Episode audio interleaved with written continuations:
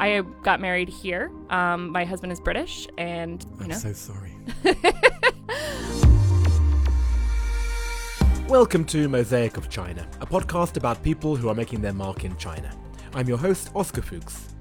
Thank you very much for all your feedback from last week's premiere episode of the season with the Chief Consumer Officer of L'Oreal China, Stefan Wimet. It's great to be back, and especially with such a thoughtful and thought provoking conversation. Today's chat is with Jamie Barys, who gets introduced right up front. But before we start, a quick warning. At times, Jamie speaks very fast, and I often mirror her energy and speak very fast right back. So, if English isn't your first language, I would definitely recommend following the transcript of the conversation, and please keep listening until the end, where I'll share details of a special discount code available to listeners of the show. Jamie, thank you so much. How this came about was this introduction. my friend Jamie Barys, who runs Untour with her business partner Kyle. They basically give you a really awesome tour of the best street food in Shanghai or Beijing. They also partner, I think, in various other cities across China. And as someone who loves food and especially street food, it's uh, they just do a really good job. They give you on the tours, they give you a ton of really cool information about Shanghai, about the food you're eating. It's not only satisfying for your tummy, but also for your brain. Tell me about your friendship with Lexi. How do you know Oh, her? Ah, I have known Lexi since she first moved to Shanghai. She was interning and needed a place to stay, and somehow got hooked up with a couple of my friends who had an extra bedroom. And she started her cookie business in that apartment using the IE that I still use today. Like, yeah. And so there's pictures of my IE on her website doing her like first batches of cookies. But she is just one of those pure, wonderful human beings that you just want to spend all your time around. Well, before we go into more about your story, Mm-hmm. why don't you show me the object that you've bought, which in some way epitomizes your life in China? So I wanted to bring a snack because Chinese food is my life. And the thing about Chinese food is it's really hard to find something that's portable and really good because everything is made fresh in front of you and it's um, best to eat eaten right then. It's- messy, right? Yeah, but in a good way. And so I brought a dessert which is called a lao po bing, which is sometimes translated as sweetheart cake or wife cake. But it's a very traditional Chinese dessert. A lot of desserts you get in China are the product of colonialism, but this is a traditional Chinese dessert um, that originated at the end of the Yuan dynasty, so late 1300s, right before the Ming started. There are so many legends about how this thing got started, this pastry. One of them is that there was the wife of a general for the rebels against the Yuan emperor, um, made them so that it was easier for the soldiers to have a quick snack. Um, but then there's a lot of really romantic stories, and that's where you get Sweetheart Cake from, where this man, his father was really sick, and his wife ended up selling herself into slavery. And then he created this cake and sold a lot of them until he could buy her out of slavery. Or there's another version where he goes to like a dim sum house and he eats this bing and he's like, I know my wife is in the kitchen because this tastes exactly like her bing. And so every Chinese dish I feel like has this crazy story behind it. And also it's delicious. It's got winter melon in the middle. What? Okay, I've had all kinds of Bing, and I've never even heard of Lao Po Bing. Okay, we will now have a commercial break where I will eat one. So I, I love winter melon. It's just, you don't really see it outside of China very often. It's very good. It's so dense. Like, I Yeah. can't imagine eating the whole thing. No, so usually you would cut it up, kind of like a pie. You would have it with tea and other sort of pastries and things like that. When it comes to dessert, you were saying a lot of desserts have this colonial shadow. What did you mean by that? I mean, what we consider dessert in the West is not necessarily considered a dessert in China. A lot of times, if you order a sweet dish at a restaurant, it just comes in the middle of the meal. It's not going to come at the end of the meal. Fruit is often consumed at the end of the meal. Um, and you do have some desserts, but the idea of a dessert culture really, a lot of that came through the Portuguese and the British, um, who colonized Macau and Hong Kong, respectively.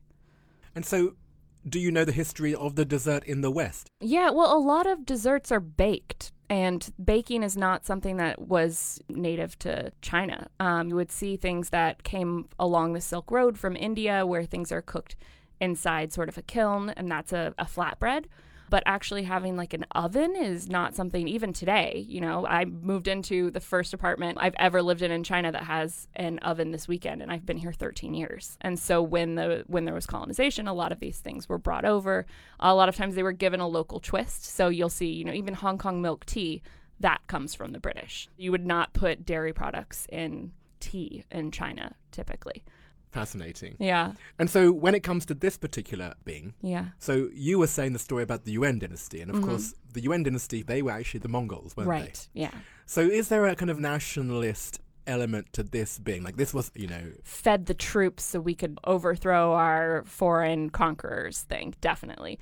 And you have that with a lot of different, you know, like mooncakes and things like that. Supposedly there were messages snuck into the mooncakes that then people knew when to rebel. It's like I always say on our tours whenever we're introducing this, you know, grains of salt, there are usually about three different legends behind every dish. So um, you never know how accurate they are, but they're all super fun. Yeah. well, you mentioned the tour, so now it's a good juncture for us to talk about what it is that you do here in China. Yeah, so I am the chief eating officer of Untour Food Tours. Untour food tours. Yes, that's correct. Okay, what's that then?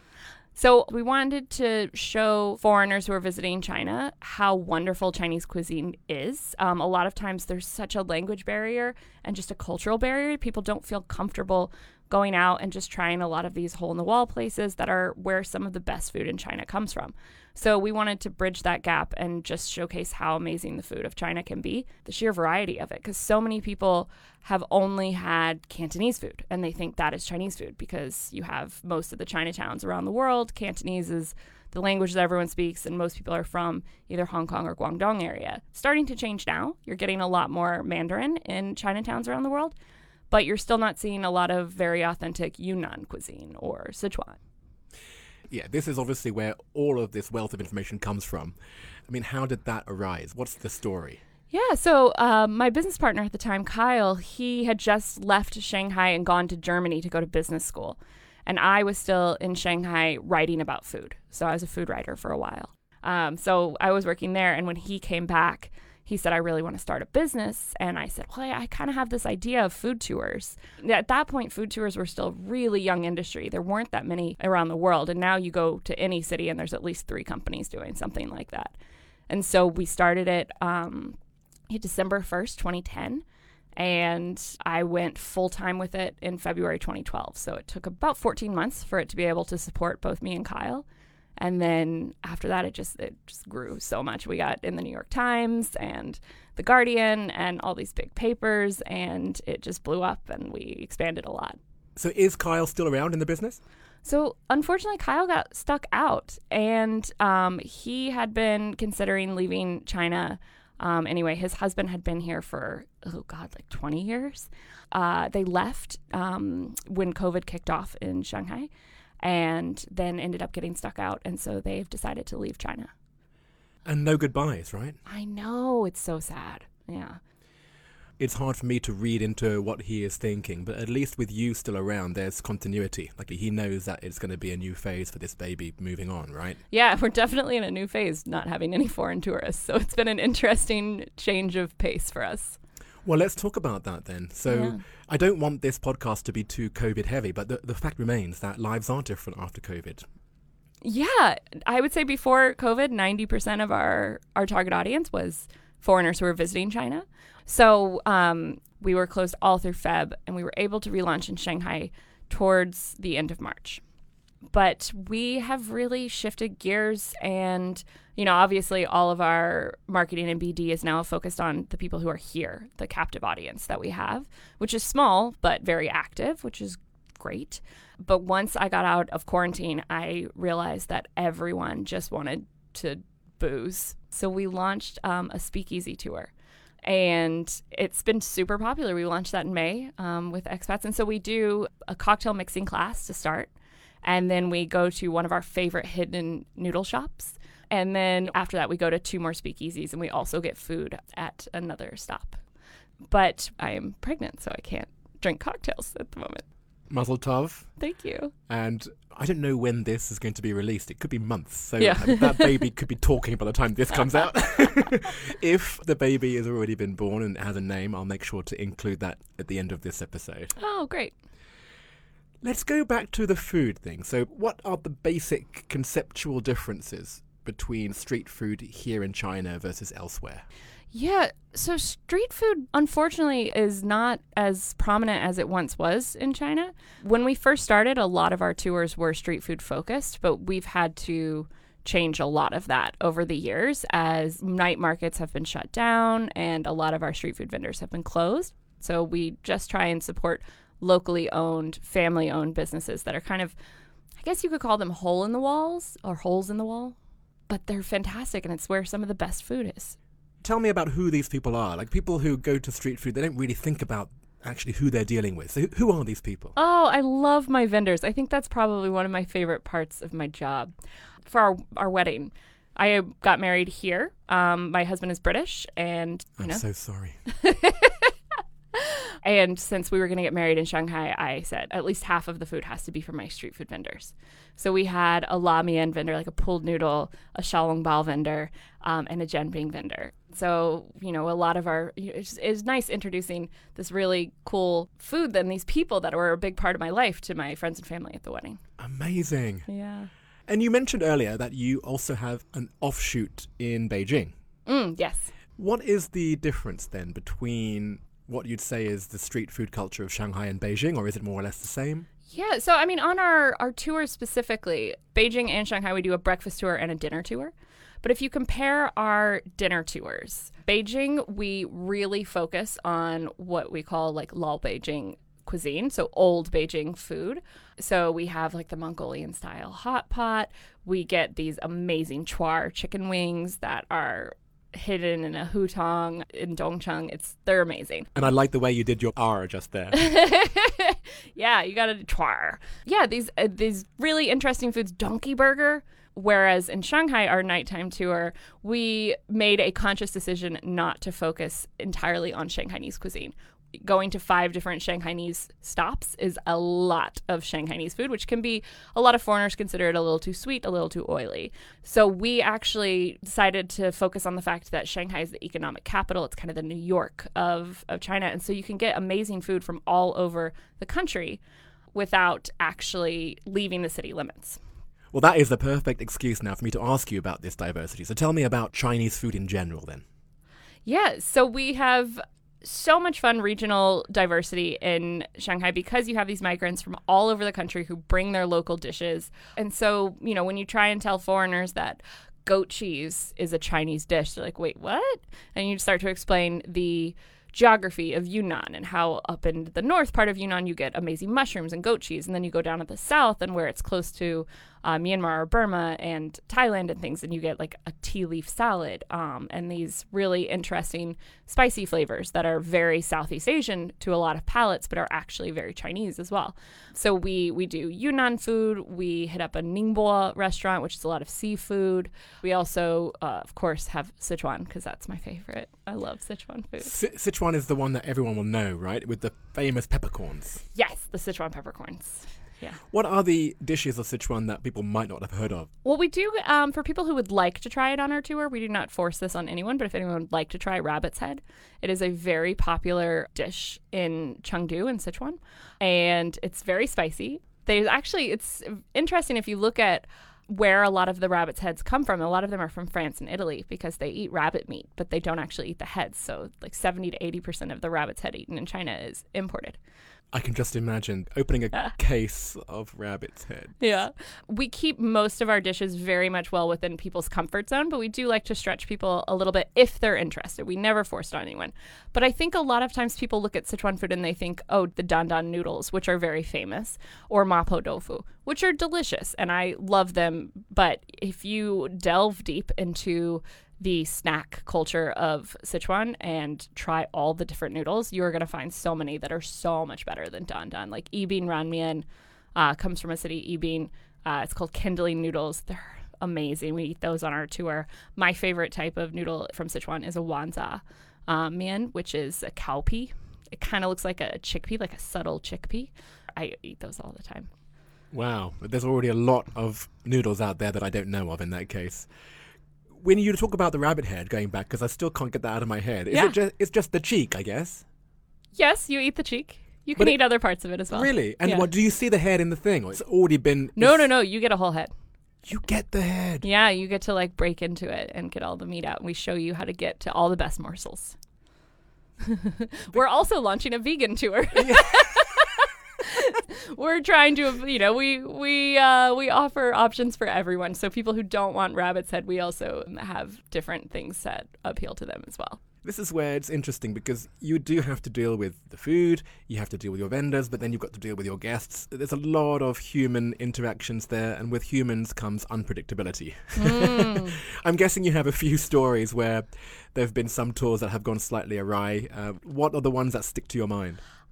I think we're really lucky in that our guests are super self selecting. So it's people who are already visiting China, so they're a little bit more adventurous, and then people who want to eat local food.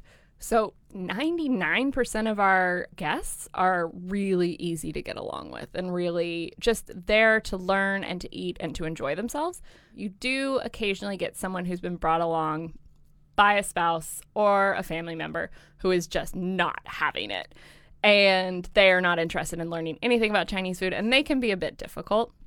I had one guy on a tour who, what did he say? I think it was we got to the Xiaolongbao stop on the tour, and he uh, took a bite of it, and he was just like, mm, well, that's an acquired taste. And one of the other guests, I think, had just had enough and turned around to him and goes, An acquired taste.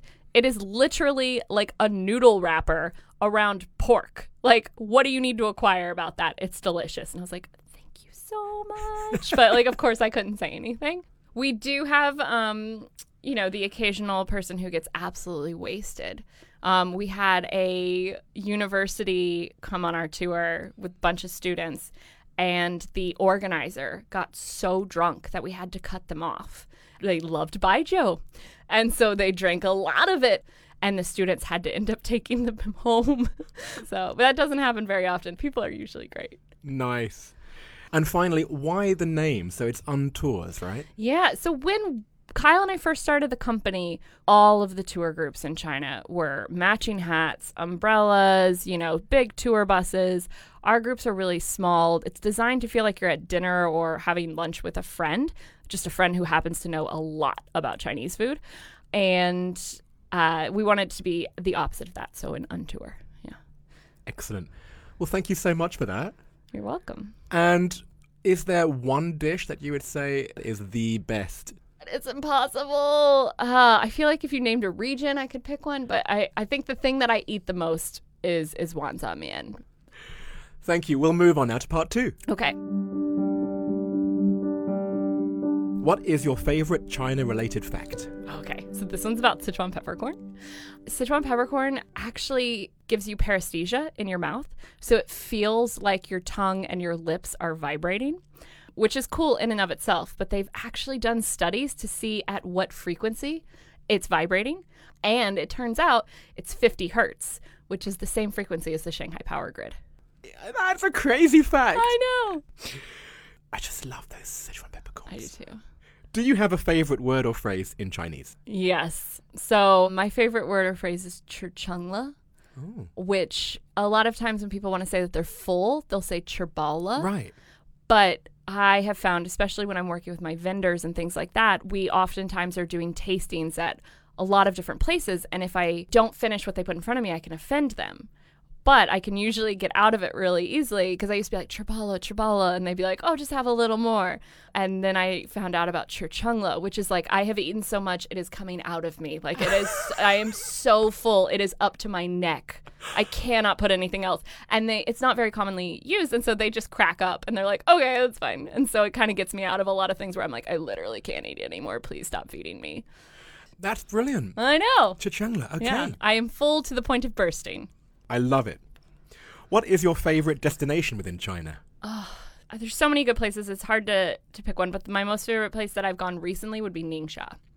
Oh. And I went out there with a couple of my girlfriends to wine country.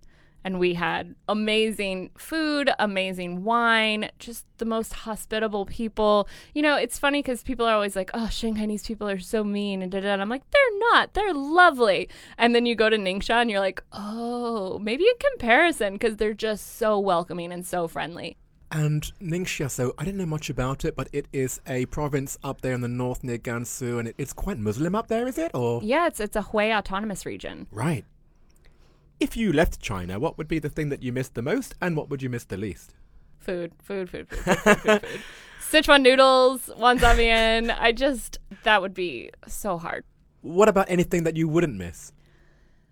That's tough because I feel like that's a coin that has two sides whenever it happens. You know, like a lot of times, you know, I'll take the subway and get pushed around and jostled around a little bit and it's really annoying. But then I go to a wet market and then a 85 year old woman shoves me out of the way because I'm standing in front of the daikon radish that she really wants. And that just tickles me. So there's things that annoy me in the moment. But then on the flip side, if you understand why it's happening, it just, you can get over it really easily.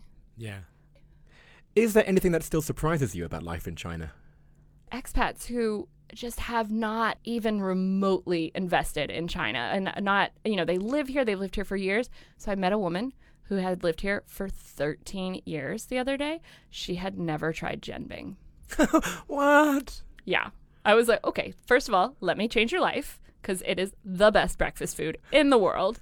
But also, just what have you been doing for 13 years that you've never had the opportunity to try jianbing? She was such a nice person, so lovely, so great, but Yeah.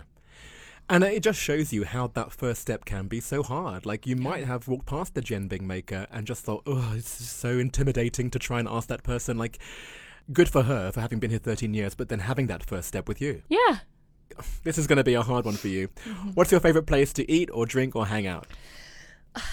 I love the holes in the wall um, and the mom and pop owned places, but those are not places you can hang out because a lot of times they don't have AC or heat. Um, and they rely on fast turnover. So the longer you sit at their table, the less money they're making. So it's not cool to just sit and hang out. So if I'm going to go hang out somewhere, I would say um, Heritage by Madison, Austin's place, is just the best. I absolutely love it. Very good. What about the best or worst purchase you've made in China?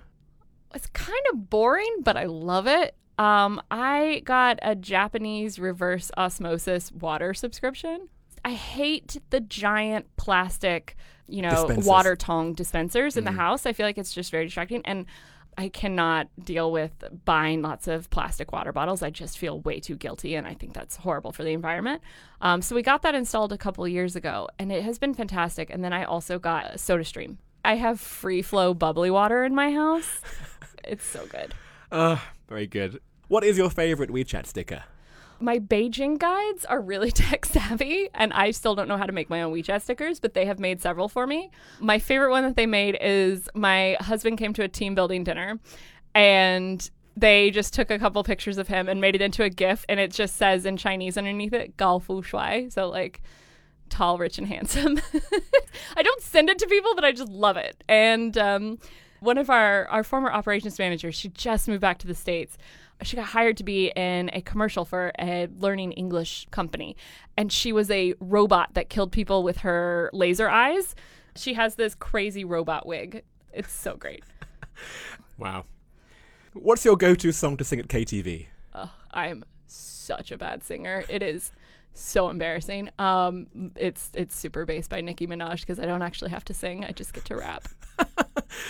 I kind of want to see you do that pregnant right now. Why am I saying that? You're right. I actually, um, you know, my friends are like, "Oh, we should go to KTV," and I'm like, "Can we do daytime KTV? Because I'm not going to drink anyway, so it'll be yeah, Yeah, because you really have to do sober KTV, and that's hard. yeah." And finally, what are the other China related sources of information that you rely on? So, in our office right now, because we've had, you know, so many people stuck out, we actually have a bunch of empty desks. So, I've had a couple friends who are journalists who are actually allowed to work from home but have children. So, they need to be able to work from a place with no kids either. Um, so, that's actually been like my recent source. I'm just like, what's going on in the world, guys? Do I need to know anything? Jamie, thank you so much. Thank you. It's been a pleasure. I really learnt a lot from you, even in the story behind the Bing that you gave, uh, which is still here. I've had three bites, and I'm going to finish it off on the way home today. So the only thing left for me to ask you is, out of everyone who you know in China, who should I interview for the next season of Mosaic of China? So I think it would be great if you interviewed Emma Gao.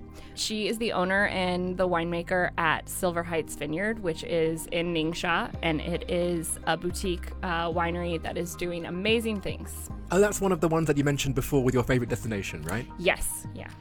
She's just the most amazing woman, and the wine she's making is unbelievable, and she has great stories. Oh wow, that's so wonderful. I'm so glad you mentioned her. I've never been to Ningxia, and now is the perfect excuse to go. Yes. Thank you again, Jamie. Anytime. First things first, here are a few clips from the premium version of today's episode. We got in, I think it was six hours before the border closed. Ooh. Yeah. There's another name for it, it's Youjia Gui, which is uh, basically a deep fried ghost. It was a couple months before my wedding and it got shut down. And then never saw any of them again. He invented Genbang, Balza, and landmines. You're like, well, he wasn't all good. The happiest updates first. Jamie has indeed given birth since she recorded this episode. I've included a photo of new mother and little Hamish, both looking gorgeous, on social media. And the other happy news is that listeners to this show can include the code MOSAIC10, that's Mosaic10, all one word, when booking any tour and enjoy a 10% discount. The code is valid until the end of 2021 and also covers the new Koreatown tour, which includes all the best kept secrets of Korean restaurants, bars, and shops in Shanghai. The saddest update is with Austin Hu, who passed away suddenly since we made this recording. Austin was the person behind Jamie's favourite place to eat or drink or hang out in China, Heritage by Madison, which was incidentally the same answer given by Michael Z from episode 7 of last season. I never met Austin, but I only heard the best things said about him, so I did want to include this small tribute, especially since I know he and Jamie were also close. Lots of other photos there too, including Jamie's object, the Laupo Bing, and the winter melon from which it's made. A cup of Hong Kong milk tea, one of the byproducts of the British influence there. Photos from food tours, as well as one of Jamie and her co founder Kyle from the early days. Some photos from the street food served at her wedding, some of the foods she mentioned from the tours in Beijing and Shanghai, including those rabbit heads, and a whole lot more. Mosaic of China is me, Oscar Fuchs, with artwork by Denny Newell. Stick around for a shortened version of my catch up interview with Lexi Comstock from episode 20 of season 1, and I'll see you again next Tuesday for the last episode of 2020.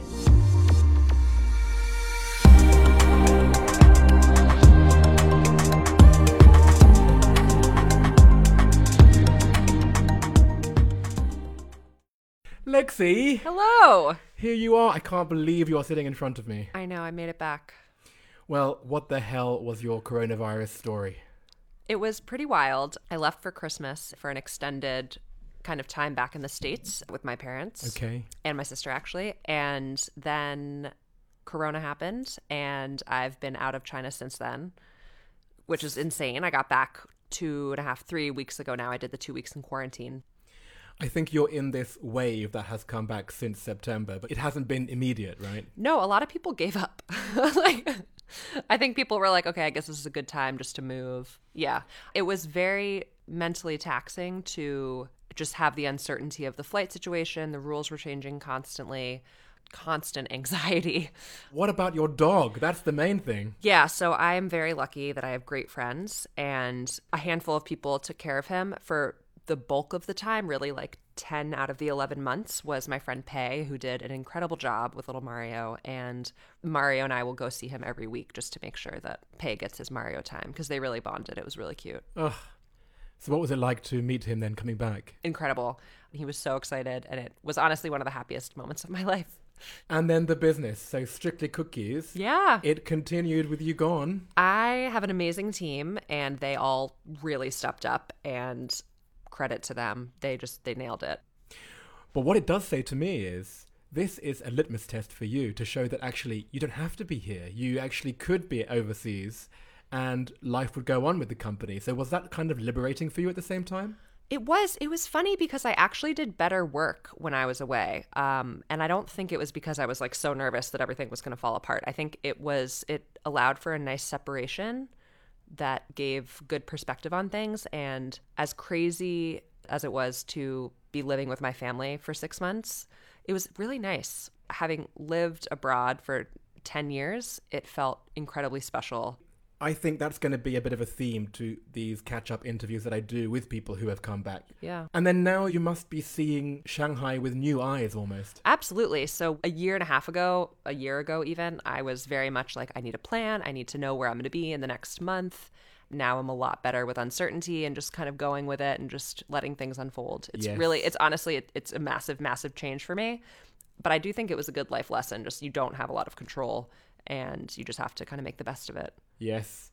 Absolutely. I'm I'm nodding fervently because I just know that anyone who was more a control freak now has to be less Oh so. my gosh, yeah. you really can it after the first like 2 months I was like, okay, I guess I really have no control over anything anymore. Yeah. Yeah. And the things that you said that you would miss if you left China. You said you would miss the most was Okay. Jianbing and Yeah. you would miss the least was the construction noise. Yep, that still holds. When I got yeah, when I got in, that was the first. I think that was the first thing I ate. I woke up early, left quarantine, and got a jianbing. That was it. Number yeah, one. number one for sure. I love jianbing. And of course, we are going to be releasing this update at the same time as the episode of Jamie Barys, who is the person who you recommended for Yes, season two. yes. So have you been in touch with Jamie? Oh my god, yeah, we're very close. Yeah, so I saw her the other day. She just had a baby, Yes, she did. little Hamish. Honestly, seeing her, seeing my friends, I still haven't seen. I mean, I really just got out of quarantine a week ago. Yes. and I'm You're fresh still out. yeah really fresh out um i really want to go to cages. My friend i have a friend dalton. I haven't seen him yet and i i feel like he'd be down. Maybe i'll just send him this podcast and say wait till the end. I'm inviting you to cages